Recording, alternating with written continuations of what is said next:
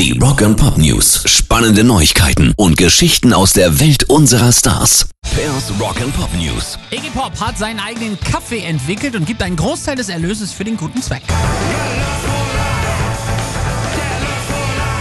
Provinz Aceh im indonesischen Sumatra stellt die von Frauen geführte Arbeitsgemeinschaft Kitiara Cooperative den Indonesia Bice Pennington her, aus dem Iggy Pop zusammen mit dem US-amerikanischen Kaffeehersteller Stumptown Coffee eine gemeinsame Kaffeekreation geschaffen hat. Geschmacklich soll die Kaffeesorte einen Hauch von Datteln und Muskatnuss und einen schokoladigen Abgang bieten.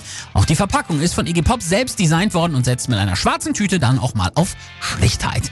Einen Großteil der Erlöse spendet er an die Girls Rock Camp Alliance. Rock and Pop News. Sehr interessante Umfrage mal wieder rausgekommen. 90.000 Softwareentwickler wurden gefragt, welche Mucke ihnen beim Arbeiten hilft. Überwältigende Mehrheit sagt Black und Death Metal.